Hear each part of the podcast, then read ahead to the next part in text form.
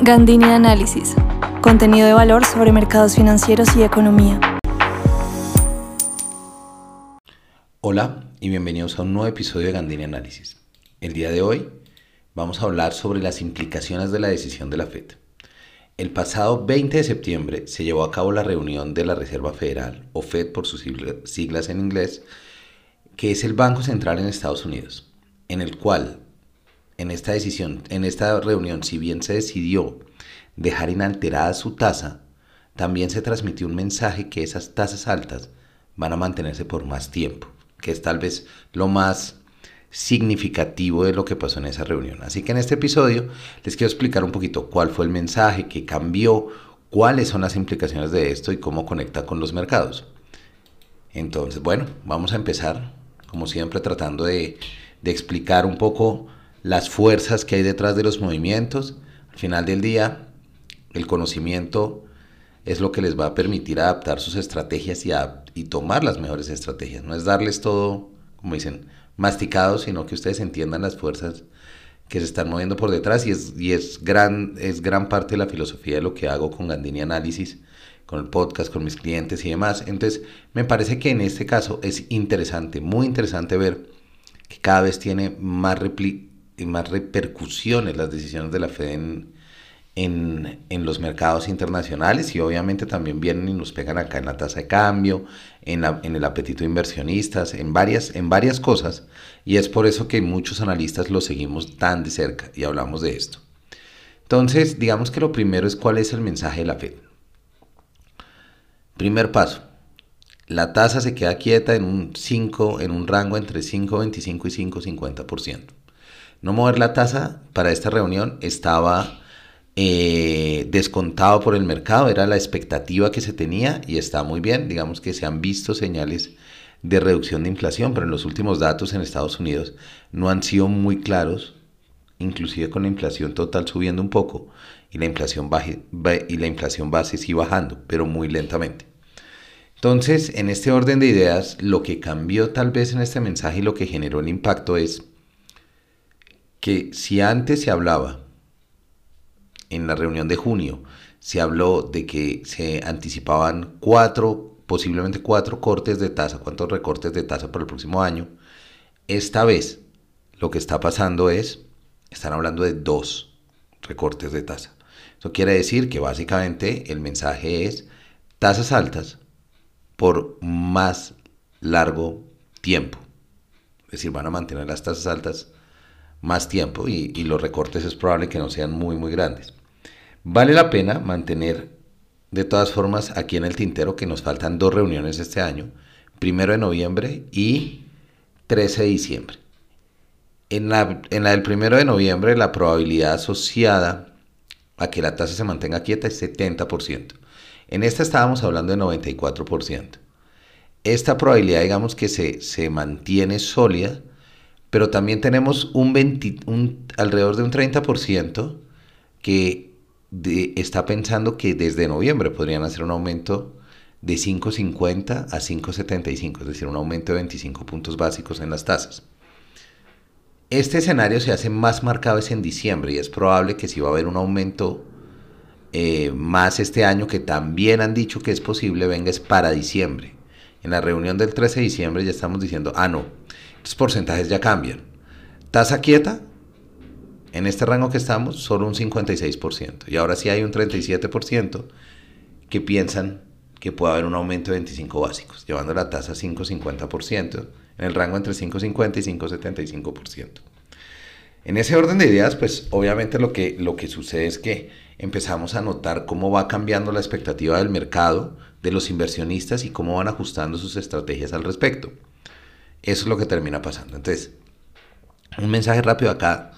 ¿Por qué sube un banco central tasas? Buscando controlar la inflación.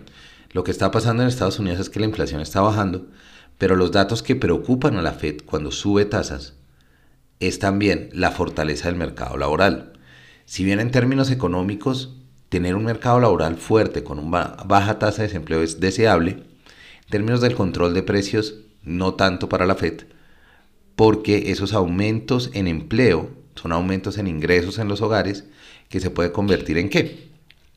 mayor demanda de bienes y servicios y aumento en la inflación.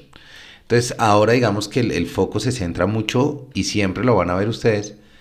En estos últimos momentos se está centrando mucho el foco precisamente en qué pasa con los datos de desempleo.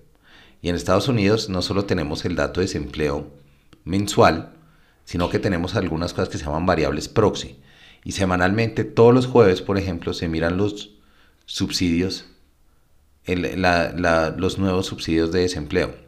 Si ese dato aumenta, quiere decir que es probable, si aumenta consistentemente, quiere decir que si hay más gente pidiendo subsidios de desempleo, pues eventualmente pues uno pensaría que el desempleo va a aumentar. Si hay gente, si hay cada vez menos gente pidiendo nuevos subsidios de desempleo, pues uno esperaría que el desempleo se reduzca. Entonces, estos datos son muy frecuentes. Tenemos datos cada semana que generan, digamos, un, mayor ruido en el mercado que específicamente el dato de inflación que es mensual. Ahora, ¿cómo esto se transfiere a los mercados o qué vemos, qué vemos ahí que es relevante? Hablemos de dos mercados, acciones y bonos. Las acciones de una vez arrancaron cayendo, porque lo que muestra esto es que, ¿por qué la tasa de la Fed le pega a las acciones? Básicamente costos de endeudamiento.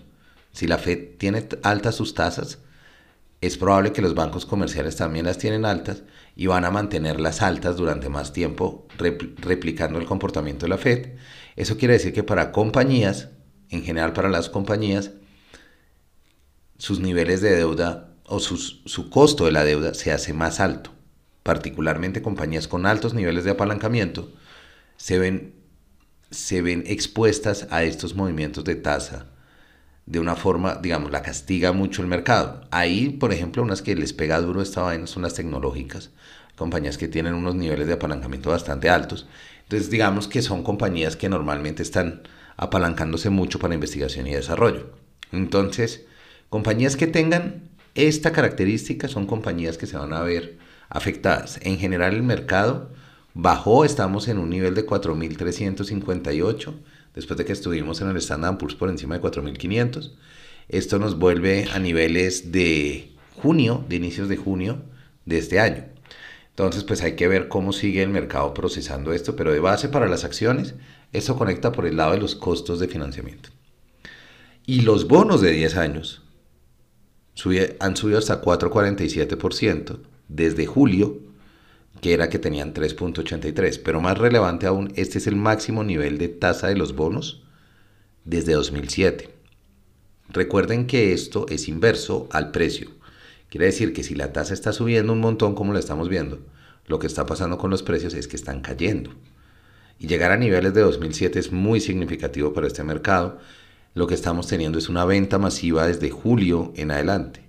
Es más, si vemos un poco más la serie, en realidad este año, desde mayo en adelante, ha sido un año donde han vendido muchos bonos del tesoro, o por lo menos la tasa ha subido. Otro efecto que también está pasando ahí son los altos niveles del gobierno. Como el gobierno se endeuda con bonos, cuando emite nuevos bonos para endeudarse, tiene una mayor oferta que también, por supuesto, hace bajar el precio. Entonces digamos que ahí vamos teniendo como esos, esos componentes relevantes ahí para tener en cuenta. ¿Listo? Bonos, vendiéndolos. Mercado, también cayendo. Es decir, están vendiendo bonos y acciones. Bonos del tesoro, eh, no solo de 10 años, sino de más. ¿Por qué se están vendiendo los bonos del tesoro? Mayores niveles de tasa o esta expectativa habla de una mayor expectativa de inflación, de una inflación más difícil de controlar, lo que hace que tener bonos pierda atractivo. Porque como los bonos son una serie de flujos en el tiempo que me van a pagar, que se llaman cupones, cuando traigo esos flujos al valor presente, esos flujos futuros van a valer menos. Entonces, pues al final no quiero como montarme en cosas de largo plazo si tengo estas expectativas. Esto era, digamos, como un poco de las conexiones y de lo que está pasando detrás de esta decisión que me parece eh, muy importante, digamos, como hacerle el seguimiento. Una clara conclusión aquí.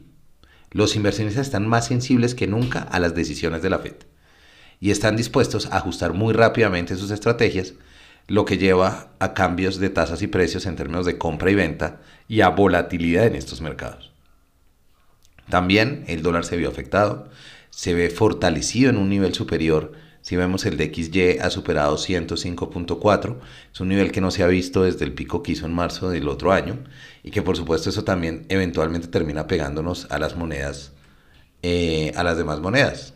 Por aquí en Colombia, digamos, veníamos, veníamos de, una, de, unos, de una semana buena donde iba bajando, pues no buena o mala, sino pues de una semana simplemente en la que venía fortaleciéndose el dólar en niveles por debajo de 3.900 alcanzamos a estar y ahora ya estamos, hoy 21 de marzo, ya estamos otra vez en 3.946, 3.960, ya nos devolvimos bastante, también reflejando esa fortaleza del dólar global. ¿A qué viene esto también? Hay otro componente que conecta aquí y es, para las decisiones del Banco de la República, una Fed que decida mantener sus tasas altas por más tiempo, les complica la decisión del recorte de tasas, al menos en el corto plazo, porque esto puede tener también un impacto adicional en la tasa de cambio al mantenerse tasas altas en Estados Unidos y bajar tasas nosotros, que somos más riesgosos que Estados Unidos, podríamos eh, reducir el apetito de inversionistas sobre, nuestra, sobre, nuestras, em, sobre nuestros activos. Y eso pues haría que se suba el dólar. Entonces, aquí esto era básicamente lo que les quería traer para resumir rápidamente. FED, el mensaje de la FED, no muevo mi tasa, pero es posible que la mueva a final de año, que la suba, y voy a tener menos recortes el próximo año, es decir, tasas altas por más tiempo. Eso muestra preocupación todavía por la inflación en Estados Unidos. Eso lleva a que se van a mantener los costos de financiamiento para las compañías en Estados Unidos más altos, hace caer las acciones, también nos habla de una inflación más difícil de controlar en este momento, lo que hace que los bonos no sean tan apetecibles, por lo menos los bonos del Tesoro, y adicionalmente las implicaciones que puede tener esto para fortalecer el dólar, que termina pegándonos en la tasa de cambio. Entonces, eso era lo que les quería traer por hoy. Si les gustó este episodio, no olviden recomendarlo, compártanlo, hacer crecer la audiencia, ayuda. Esa es gran parte del trabajo que ustedes me han ayudado a hacer desde que tenemos el podcast, las columnas y demás. No se olviden que en mi firma Gandini Análisis yo creo contenido que puede ayudar a su empresa y clientes a adaptarse a las dinámicas de la economía y los mercados en un mundo cambiante. Si quieren saber más al respecto, no duden en contactarme por mis redes. Nos estamos oyendo.